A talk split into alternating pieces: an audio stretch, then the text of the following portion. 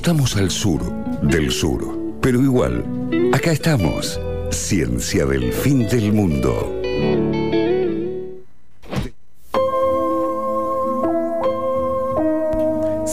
Acá estamos. ¡Ay, me escucho! ¡Qué Sí, lindo! bien, sí. vamos. Eh, con muchos problemas técnicos hoy, pero eh, al sur del sur, Al pero acá sur estamos.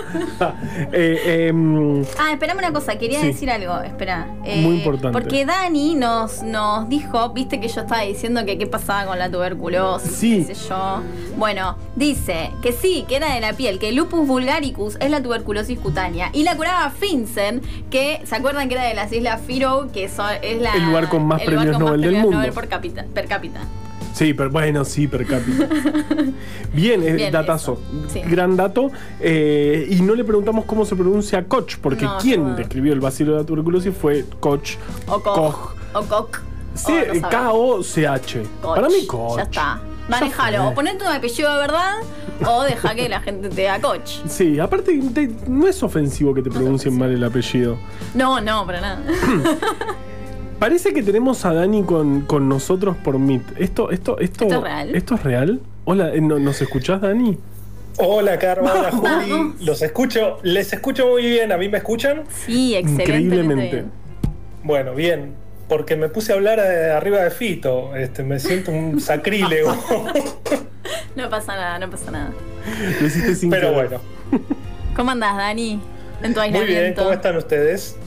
La verdad es que es un aislamiento hiper preventivo porque hay como este, dos o tres pasos en el medio, Claro. desde la persona positiva hasta mí, pero este, me parece No, que pero- es este, exactamente lo que hay que hacer, digo, ¿no? Sí, Te enteraste que bien. fulano que se juntó con Mengano, que viste ayer, eh, tiene a alguien conocido que, que dio positivo, bueno, guardémonos todos. De hecho, con la teoría de los seis contactos, si fuese seis la Claro. distancia, debería aislarse todo el mundo. Que igual es lo correcto, ¿no? Igual se estaría bien. Pero bueno, No, pero eso no es- lo- la- la- el paso de los seis es gente que se conoce, no que estuvo en contacto a menos de dos Es metros, verdad. más de 15 minutos en las últimas 48 horas. Claro. Sería muy complicado. Sería demasiado. yo creo que igual debe dar los números. Pero bueno, Bueno, ya que estamos, digo, aprovecho la, la conexión para saludarlos. Este, saludamos también a Eri. Le mando un beso ahí a través de- del aire. Este, les extraño mucho. Este, me hubiera gustado muchísimo Tonto. estar ahí escuchando la Lu. Este, la verdad que una genia. Eh, y súper, súper importante, eh, hiper relevante lo que contó. Tremendo que un cuarto de la población mundial esté infectada por tuberculosis. Me por pareció. estadística, uno de los que estamos acá tiene. Tiene tuberculosis, claro. Tremendo. Tremendo. No, no, no, impresionante. Y no le damos Este. ni bola, ¿viste? Sí, sí. Y también este, desde, como decimos siempre, desde las compañías farmacéuticas tampoco se le da bola, porque las drogas que se usan son este, las mismas que desde hace muchos años, se desarrollan pocas drogas nuevas. Este, pero bueno, en fin. Esperemos que, lo- que las investigaciones de Lu y su equipo, que, que dijo que estaban trabajando con gente de Francia, así que por ahí, si Francia está involucrado, por ahí le ponen un poco de onda. Ojalá. ojalá. Ciencia del centro del mundo. Y saben que hoy, este, en, esta, en esta salida remota, eh, me pareció que estaba bueno por primera vez prestarle atención a la realidad, al, día a día, porque con la noticia de, Alberto infectado, este, creo que las últimas 24, bueno, no fueron 24 horas, las últimas 20 horas fueron este, tremendas la cantidad de cosas que se dijeron por todos lados. Y yo me puse a ver un par de cositas y quería hacer este, dos comentarios breves para dejarles seguir con el programa.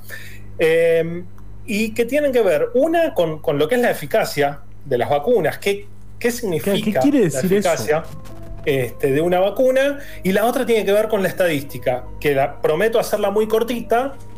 En algún momento tendrá que ser una columna larga este, ahí en el estudio. Sí, nos merecemos eficacia de la vacuna. estadística. ¿no? Tal cual. La eficacia, ¿qué significa? En un estudio clínico sabemos que se prueban una cantidad de personas con la vacuna y otra cantidad con el placebo. Y lo que se hace es ver qué cantidad se enferman. Los que reciben placebo se supone que se tienen que enfermar, vamos a toma- tomar el caso de COVID, la misma proporción que en la población en general. ¿Sí? Para COVID está entre el 2 y el 3%. eh, justamente en los grupos placebo se espera que más o menos ronde eso. ¿sí? Claro. La, poten- la eficacia de la vacuna es, digamos, cuánto te previene la enfermedad en el grupo vacunado. ¿sí? Y acá viene un primer comentario. Lo que se previene es la enfermedad. ¿Sí? En, el famoso paper de, de- Lancet, este, que hasta que no salió publicado parecía que la vacuna no servía para nada. Este, en ese famoso paper eh, se describe la cantidad de personas con COVID, es decir, con, eh, con síntomas y con un diagnóstico positivo por PCR. ¿sí? Y lo que se ve es que, haciendo números redondos, cada 10.000 personas que recibieron placebo, obviamente este, redondeando, 126 desarrollaron la enfermedad y cada, cada 10.000 que, que recibieron vacuna, solo 10 desarrollaron la enfermedad. Esto quiere decir que de el universo de enfermados en placebo, solo el 8,4% de ese número se enfermó en el grupo vacunado. ¿sí? Por lo tanto, ahí viene la eficacia de la vacuna claro. del 91,6%. Perfecto. ¿sí? Ahora, esto es, y acá me paso a la estadística, el estudio clínico es una muestra de la población, es una muestra limitada, tiene un tamaño particular, digo, es una representación de la realidad, pero claramente no es la realidad. Claro. Es una partecita que se toma como representativa. ¿Sí? Hoy salieron los datos justo del Ministerio de, de Salud de todas las personas que recibieron en Argentina una dosis, cuántos se enfermaron, y de quienes recibieron dos dosis, cuántos se enfermaron. ¿sí?